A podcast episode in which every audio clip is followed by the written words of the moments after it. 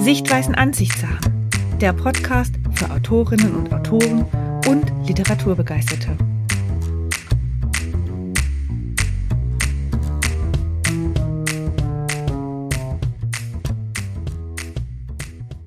Hallo und herzlich willkommen beim Sichtweisen Ansichtssachen Podcast. Heute mit der wunderbaren Tanja Köhler.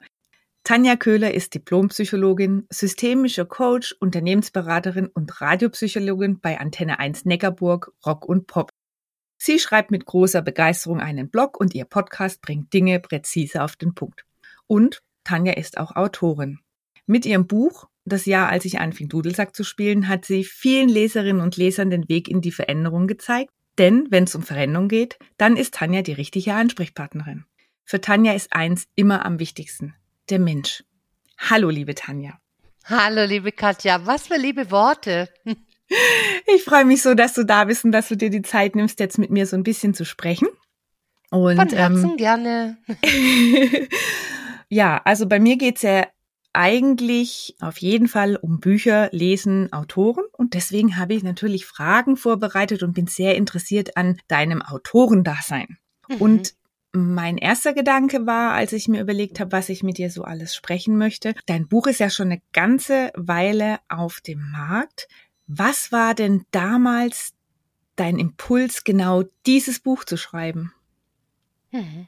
Also das Buch, das habe ich 2015, 2016 geschrieben. 2016 ist es dann auf den Markt gekommen. Und ähm, also ich wollte schon immer ein Buch schreibe über all die Dinge, die ich äh, so in mir trug. Und das war auch so Oberlippe, Unterkante schon fertig. Das wollte alles raus. Dass ich jetzt genauso auch noch den Titel bekommen habe, das ähm, habe ich nur dem Programmchef meines äh, damaligen Verlages zu verdanken, der mich so geärgert hatte, dass ich dem einmal um die Ohren geschmissen habe, boah, das ist ja genauso wie damals, als ich anfing, Dudelsack zu spielen. Und dann hat er gesagt, so, und jetzt haben wir's. Jetzt haben wir den Titel und jetzt haben wir die Sache, um was es geht. Prima. Und bist du bist du da reingestartet und hast dann gleich gedacht, so, okay, ich setze mich jetzt hin, ich schreibe das, ich habe da schon lang was in mir und ich will das auf jeden Fall mit Verlag veröffentlichen. Also sprich, du hast erst irgendwie ein Exposé geschrieben und hast den Verlag gesucht oder hast du erst angefangen zu schreiben und bist dann auf die Verlage zugegangen? Sowohl als auch. Also es ist ein bisschen anders in der Branche. Also als Coach kriegst du irgendwann mal gesagt, so, jetzt musst du ein Buch schreiben und dann hat so jeder Verlag hat so seine eigenen Exposés, nach denen du dich dann richten musst, wie du das aufbauen musst. Und ich bin dann extra dafür vier Tage nach Südtirol gefahren, habe gedacht, da bereite ich dann mein Exposé vor, was ich da alles reinschreiben möchte über mein Wissen. Und dann kam ich zurück und dann habe ich an genau zwei Verlage dieses Exposé geschickt, von denen ich geglaubt habe, hm, die passen ganz gut. Der erste Verlag hat mir sofort eine Absage geschickt, weil ich an da die Lektorin kannte, die sagte, N -n, Tanja ist nicht, wir haben schon jemand zum Thema Veränderung und einer reicht. Wir wollen nicht, dass die sich gegenseitig kannibalisieren. Mhm. Und der zweite Verlag äh, habe ich dann eine Antwort bekommen, die hieß so, wenn Sie denn in sechs Monaten nichts von uns gehört haben, dann lehnen wir sie ab. Und dann habe ich gedacht, boah, das geht gar nicht. Das ist so ein persönliches Buch. Ich möchte nicht mehr irgendjemanden mein Exposé und ein Manuskript zu schicken und lande dann irgendwo in einer Mülltonne. Das will ich mhm. nicht. Mhm. Und dann kam halt bei mir ein Zufallsmoment, dass ich einen Vortrag gehalten habe bei der Deutschen äh, Wirtschaftsstiftung oder dem Deutschen Wirtschaftsrat in Berlin. Und da war zufällig der Verleger Sven Murmann da. Und der trat dann nach meinem Vortrag auf mich zu und sagte, mein Name ist Dr. Sven Murmann und ich hätte Sie gerne als Autorin. Auch so hm. Glück muss man haben. Sehr cool. Sehr cool. Schöne Geschichte, ja. Absolut, absolut. Als du angefangen hast zu schreiben, hast du da sofort so eine Zielgruppe im Kopf gehabt? Weil das hört man ja jetzt auch immer wieder, dass es ja ganz wichtig ist, dann für die Zielgruppe zu schreiben und halt dann im Vorfeld schon zu überlegen, wo soll das hingehen. Also ich meine, bei einem Fachbuch ist es ja eher klar. Jetzt dein Buch ist ja ach, eigentlich so eine richtig coole Mischung aus schon irgendwie Fachbuch, aber halt auch mhm. menschennah verpackt und mit sehr, sehr privaten Einblicken auch, ja. Mhm. Also, nee, ich kann gleich sagen, ich habe für niemanden geschrieben, sondern ich habe für mich geschrieben. Also es gab wohl einen Moment, wo ein Kunde zu mir gesagt hat, Frau Köhler, wo kann ich das denn alles nachlesen, was Sie so in den Coachings und so mir erzählen? Und dann sage ich, ja, es äh, ist alles in meinem Kopf aber ich schreibe das für sie zusammen. Also da war schon so ein Impuls da, aber ich habe nicht für die Zielgruppe geschrieben, sondern ich habe einfach meinen Style runtergeschrieben. Also wer genau liest, der spürt auch genau, eigentlich schreibe ich das Buch auch für mich. Hm. Mhm. Was ist denn nach der Veröffentlichung deines Buches alles so passiert? Also, aller, ja, also unterschiedliche Sachen. Natürlich vom Verlagsseite wurden ein paar Tätigkeiten unternommen. Ich war bei der Zeit Online Lesung, 10 Minuten Lesung war ich da und durfte 10 Minuten aus meinem Buch lesen. Das ist bis heute im Internet. Es gab auch einige Anfragen und ein paar Möglichkeiten, Lesungen in Büchereien zu haben, also zu lesen. Also von, von der Verlagsseite ist nicht allzu viel passiert. Es wurde halt so ein bisschen kanalisiert, was an Anfragen reinkam. Was ganz großartig passiert ist, ist meine Präsenz. Also das heißt, meine berufliche Seite, die wurde schon stark untermauert, weil so ein Buch ist ja schon was und es zu sagen, dass du in einem renommierten Wirtschaftsverlag veröffentlicht hast, das hat auch schon was. Und es gab auch so eine private Seite und die hat mich tatsächlich tatsächlich sehr irritiert und auch geschockt und die konnte ich bis zum Schluss nicht wirklich zuordnen, was da passiert ist. Und zwar, jetzt habe ich ein Buch geschrieben gehabt und dachte, es ist auch im privaten Feld alles weiterhin so, wie es bisher war, aber das war es eben nicht. Ich habe tatsächlich einige Freunde dadurch naja, also die haben sich hm, abgewendet, will ich nicht sagen, aber ähm, also für die war ich plötzlich auf einem anderen Status und da hat die Kommunikation einfach nicht mehr geklappt. Also entweder hatte ich immer das Gefühl, ich bin noch so genauso wie bisher, aber ich war für die anderen nicht mehr so wie bisher. Ich habe nämlich ein Buch veröffentlicht gehabt und tatsächlich hast du dann irgendwie so einen Promi-Status, sei es auch ein Z-Promi-Status, aber du hast einen Promi-Status. Und von anderen wieder, von denen ich mir sehr viel Anerkennung gewünscht hätte im nahen Kreis, ist das so gar nicht passiert. Also ich glaube, da war so eine Sprachlosigkeit. Also das, mhm. was ich mir gewünscht hätte, gemeinsam mit mir zu feiern, das für toll zu empfinden, dass es nur mit ganz, ganz wenigen Leuten passiert. Und das hätte ich mir äh, von Familie und äh, erweiterten Familien- und Freundeskreis echt anders erwartet und auch gewünscht. Aber ich verstehe das heute, dass das passiert ist. Das ist total spannend, weil ich habe das auch mal erlebt, als ich Menschen zum Geburtstag eingeladen habe und dann von zwei Personen gefragt wurde, wer kommt denn da noch, weil die unfassbar Schiss davor hatten, dass jetzt zum Beispiel jemand wie du auf diesem Geburtstag ist. Mhm. Einfach weil die so, da habe ich, also mir war das vorher nie so bewusst, weil, weil für mich, ich finde es toll, wenn jemand ein Buch geschrieben hat und veröffentlicht hat, kein Ding.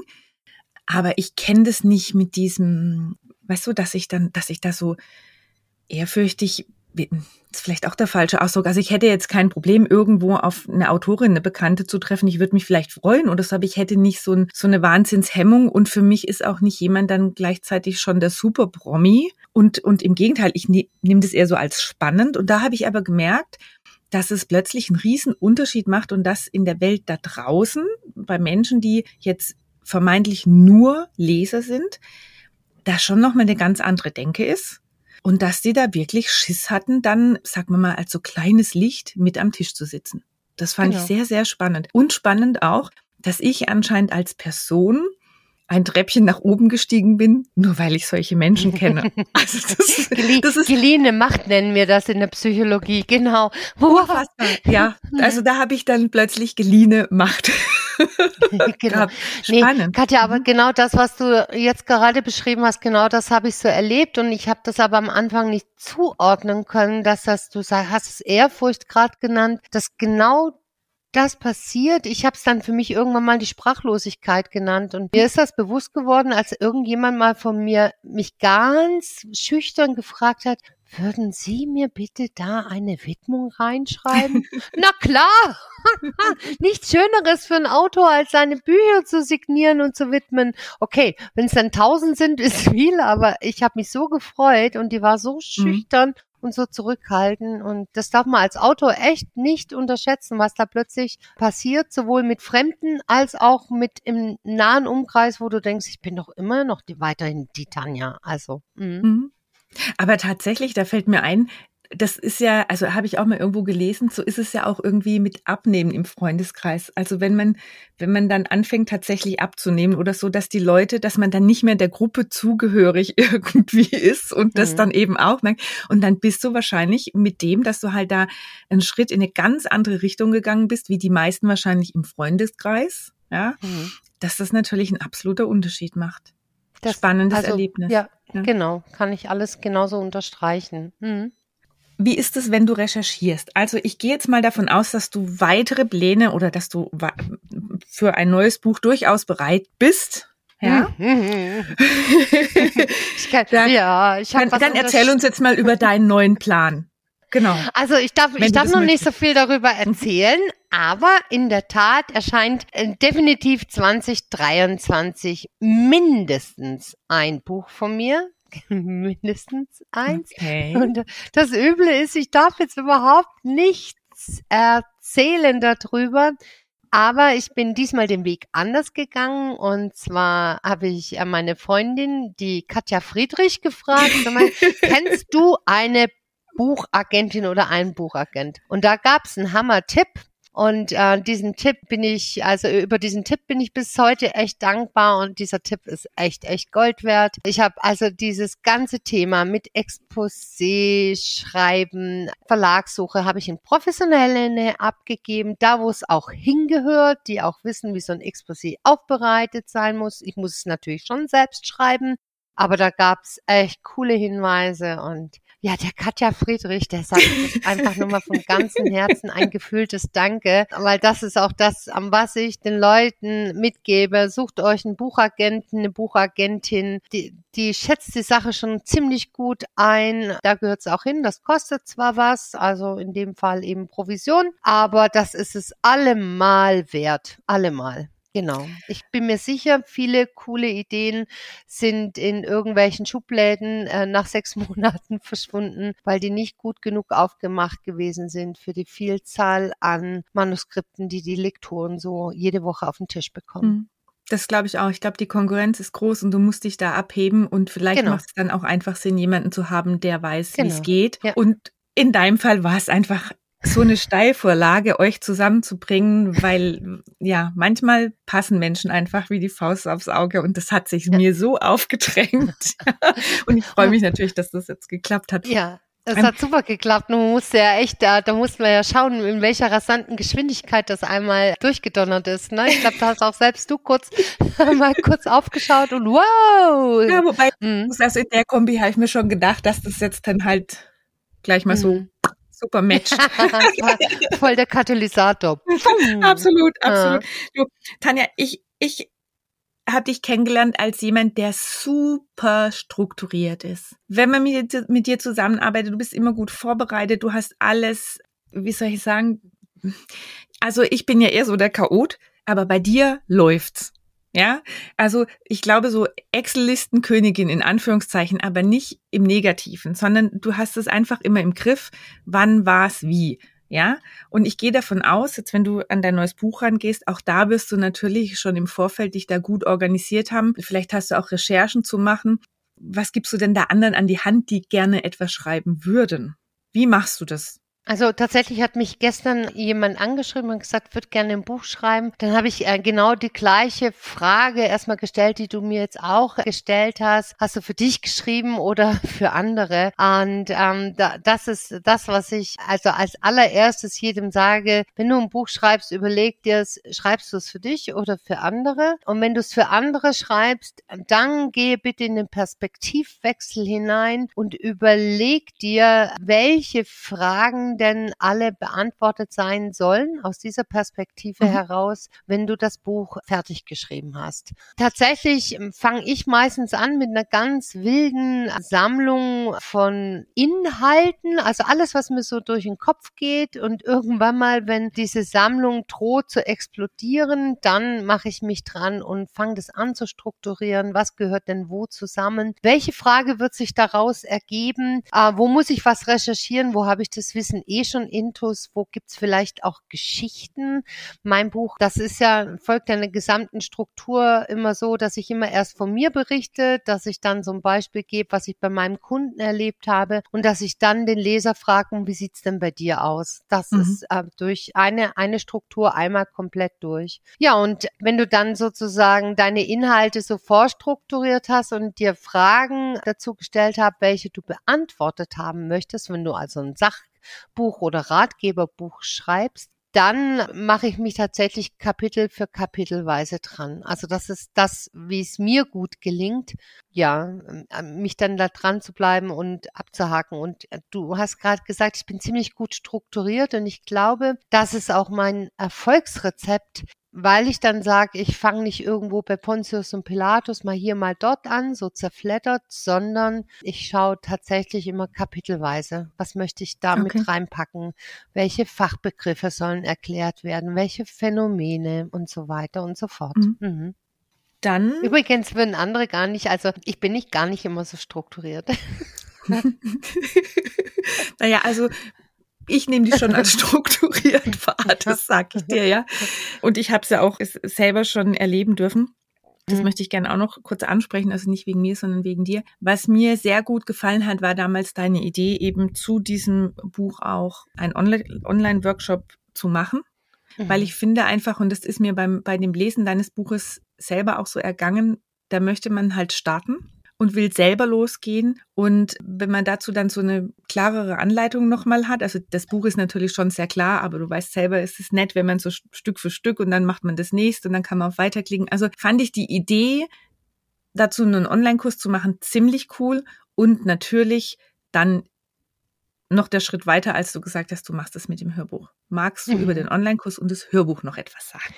Ja, ich würde gerne nochmal was zu dem Online-Kurs was auf jeden Fall sagen. Also der Online-Kurs ist ja etwas, wo ich jedem Autor, der vorhat, einen Ratgeber oder Sachbuch zu schreiben, sagen würde, überleg dir wirklich sofort, während du schreibst, auch die Struktur für ein, einen Online-Kurs. Der braucht ja jetzt nicht so voluminös wie meiner zu sein. Also ich habe irgendwann mal das Feedback bekommen, hey, es ist ein totaler Marathon. Aber ich äh, weiß inzwischen, wie ich damit gut umgehen kann. Ich mache bei jedem, der einen Online-Kurs jetzt bei mir bucht, gibt es zuvor eine Stunde, in, eine Möglichkeit, eine Stunde in Coaching inklusive, also der Preis ist inklusive, mein Gott, jetzt fehlen mir schon die deutschen Worte, zu buchen, wo ich dann sage, was ist dein Thema und dann gebe ich schon Hinweise, welche Themen stärker berücksichtigt werden sollten. Also ich gebe so Hinweise. Ich lasse die Leute da nicht mehr alleine, weil sonst bist du echt überfordert und bist mhm. wirklich im Marathon ein Jahr lang dran. Also das ist das, was ich jedem empfehlen würde, das sofort zu machen. Das war, das, die Idee kam ja bei mir erst später und von dem her war das nochmal sehr viel Aufwand spannend, aber bei mir ist zufällig dadurch noch gefühlt ein zweites Buch entstanden, weil da noch viele Hintergrundinformationen sind. Genau, also und weil du ja über Bücher schreiben nicht reich wirst, außer du heißt Diana Gebalten und machst so ein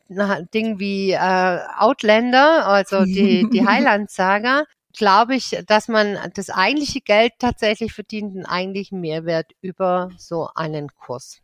So. Und du hast jetzt mich auch noch nach dem Hörbuch gefragt gehabt. Leider war da, also manche Verlage arbeiten dann mit Hörbuchverlagen zusammen. Meins wäre ja eigentlich von Anfang an prädestiniert dazu gewesen, als Hörbuch eingesprochen zu werden, weil ja auch Dudelsack mit drin vorkommt und mhm. auch gespielt wird. Und das haben die leider verpasst. Also Tipp an angehende Autoren äh, oder jetzige Autoren, wenn ihr das vorhabt, schaut, ob es das irgendwie gibt also ob es da Verbindungen gibt mit dem Hörbuchverlag. Wenn nicht, lasst euch die Rechte zurückgeben und macht euch selber auf die Suche. Das ist tatsächlich jetzt so auch mit meinem neuen Verlag so, dass ich da die Rechte selber dran habe, ein Hörbuch draus zu machen. Mhm. Und in diesem Hörbuch, da hast du mir auch einen goldwerten Tipp gegeben, wo ich das aufnehmen kann. Wir sind dann bei Jan im Tonstudio in Mannheim gelandet und das war übrigens der Punkt, wo ich meine Stimme entdeckt habe, weil ich ähm, ich habe also keinen Verlag gefunden, habe ich gesagt, okay, dann tue ich das Hörbuch selbst einsprechen. Du hast mich da super cool unterstützt und dort haben wir dann entdeckt, dass ich eigentlich, nicht nur eigentlich, eine gute Hörbuchstimme habe. Also, weil ich äh, gesagt habe, das kann niemand anders für mich einsprechen, das muss ich, weil so viele persönliche Geschichten von mir drin sind. Und das war auch irgendwie der Start meiner Radiokarriere. Ach Gott, jetzt bin ich dann noch mehr Promi, weil ich jetzt plötzlich im Radio bin ja, mit also, einer eigenen Sendung. Ey, absolut, absolut. Ja. Ich, ich mhm. muss auch sagen, bei der Hörbuchgeschichte, also auch da warst du, wie gesagt, auch wieder top organisiert. Und ähm, ich durfte dir ja beiwohnen beim Einsprechen und ich weiß noch, dass ich davor mit dem Jan telefoniert hatte und wir hatten so von wie lang braucht sowas und wie aufwendig ist das mit dem Schnitt und so. Und da haben wir viel drüber gesprochen über professionelle Sprecher und wie wertvoll das ist, wenn jemand halt ein professioneller Sprecher ist und wenn das jemand selber einsprechen will, dass das oft halt auch problematisch ist, ja. Und dann hast du halt angefangen, das einzusprechen und es war sofort klar, passt der Hammer, mhm. ja. Und mhm. das, äh, das war ja sofort mhm. Wirklich ganz, ganz, ganz wunderbar gesprochen, wie wenn du schon immer nichts anderes gemacht hättest, als Hörbücher einzusprechen. Ja, unfassbar, ja. Und das mhm. ist natürlich jetzt auch, wenn man dir im Radio zuhört, das ist schon ziemlich cool. Mhm. Also ich muss selber immer lachen, wenn ich hier mit dem Auto unterwegs bin und mich dann selber im Radio höre, wenn was aufgenommen worden ist.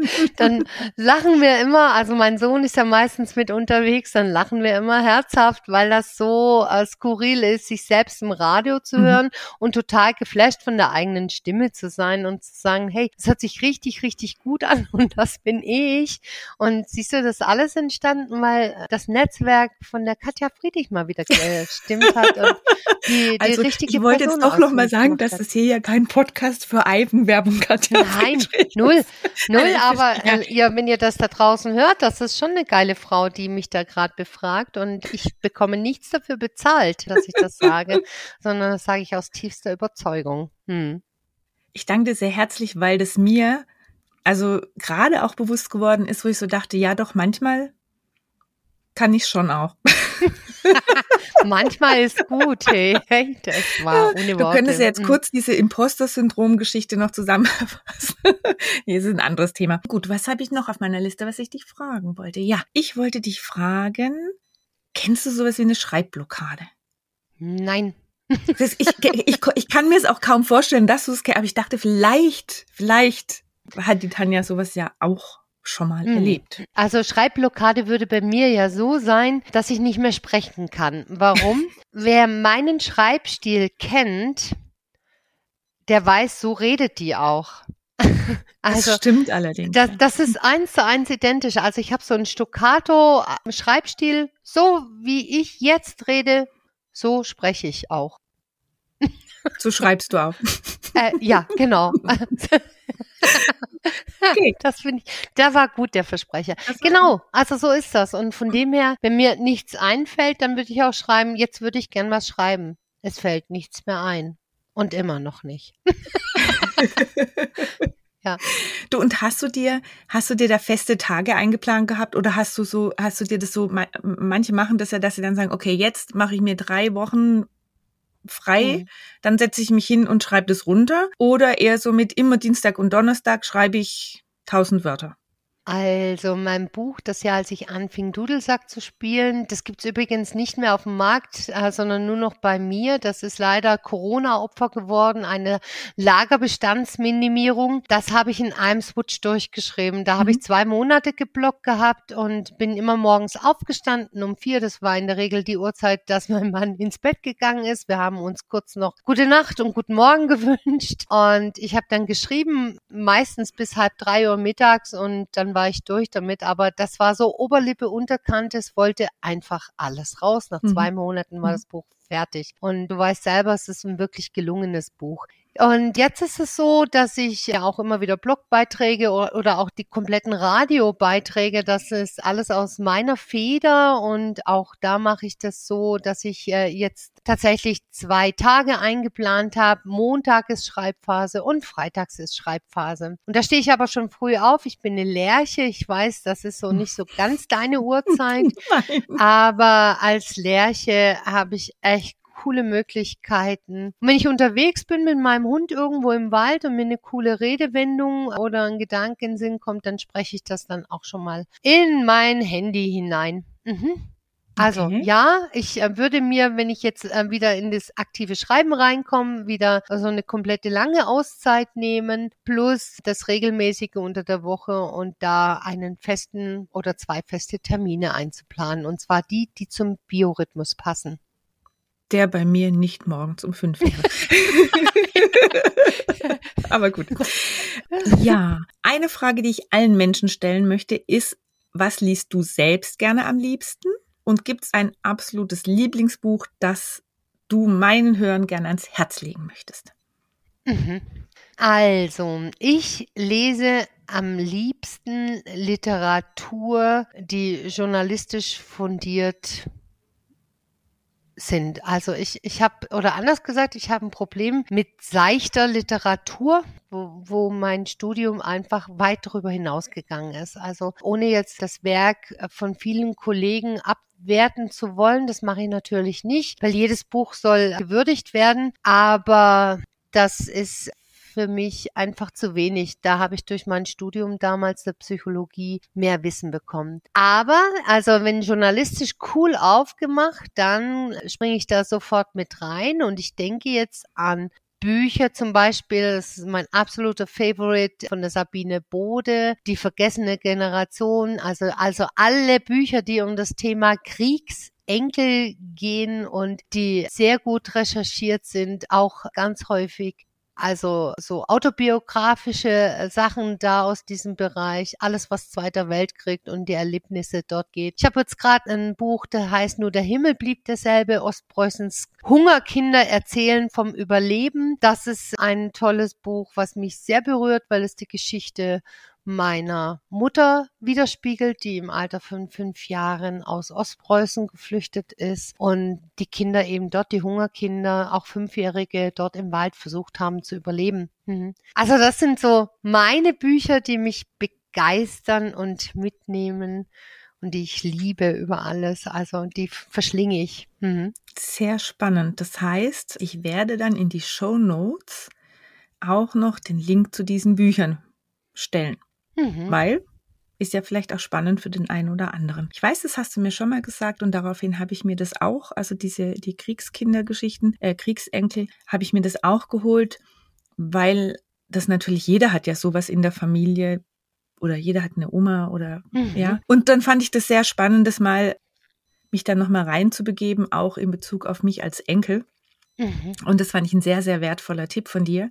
Und ich habe tatsächlich als Kind ein Buch gelesen, das hat mir auch meine Oma geschenkt, das hieß Pellkartoffeln und Stippe. Aha. Und ich meine, ich muss das raussuchen, das will ich nochmal lesen. Ich meine, da geht's auch um diese Ostpreußen-Kriegs- Nachkriegsgeschichte. Da muss ich mal schauen. Vielen, vielen Dank, dass du mir das jetzt nochmal so ein bisschen als Tipp gegeben hast und den Hörern auch. Da habe ich schon auch was für den Sommer was ja auch nicht schlecht ist, ja. Und dann bin ich total gespannt, was jetzt dann also im nächsten Jahr so aus deiner Feder entspringt. Und ich freue mich natürlich, dass du im September dann auch den ersten Expertenabend im Sichtweise Ansichtssachen Club quasi machst und dass du da auch den Clubmitgliedern dann ganz wertvolle Tipps geben kannst nochmal. Da freue ich mich echt drauf, dass du da mit dabei bist. Das finde ich super. Ja, und ansonsten alles rund um die Tanja und was man über Tanja wissen muss und wo man sie noch findet, packe ich dann in die Show Notes und über die Links gelangen dann alle sofort dahin, wo sie wollen. Nämlich zu Tanja auf Webseite, Blog, Radio und was die liebe Tanja sonst noch alles so zu bieten hat. Tanja, vielen, vielen, vielen Dank. Magst du zum Abschluss noch was den Hörern sagen? Ja, ich glaube, ich äh, gebe einfach nur noch mal mein Lebensmotto mit. Äh, du bist nicht nur für das verantwortlich, was du tust, sondern auch für das, was du nicht tust. Und deswegen such dir jedes Jahr mindestens drei tolle Sachen aus und nicht im Sinne von Bucketlist, sondern von Teelöffel, wo du dir mit tollen Sachen dein Leben versüßt. Such dir ein schönes Konzert aus oder einen schönen Urlaubsort und mach dir dein Leben schön, weil ernst ist es allgemein um uns herum. Genau dann hast es du in der Hand, es gut zu machen. Liebe Tanja, vielen, vielen Dank, dass du dir die Zeit genommen hast. Vielen ich danke dir von Herzen, liebe Katja. Ich freue mich auf all das, was da zwischen uns noch entstehen wird. da freue ich mich auch. Ich wünsche dir was und den Hörern wünschen wir gemeinsam natürlich auch eine gute Woche und macht's gut bis zum nächsten Mal. Tschüss. Tschüss.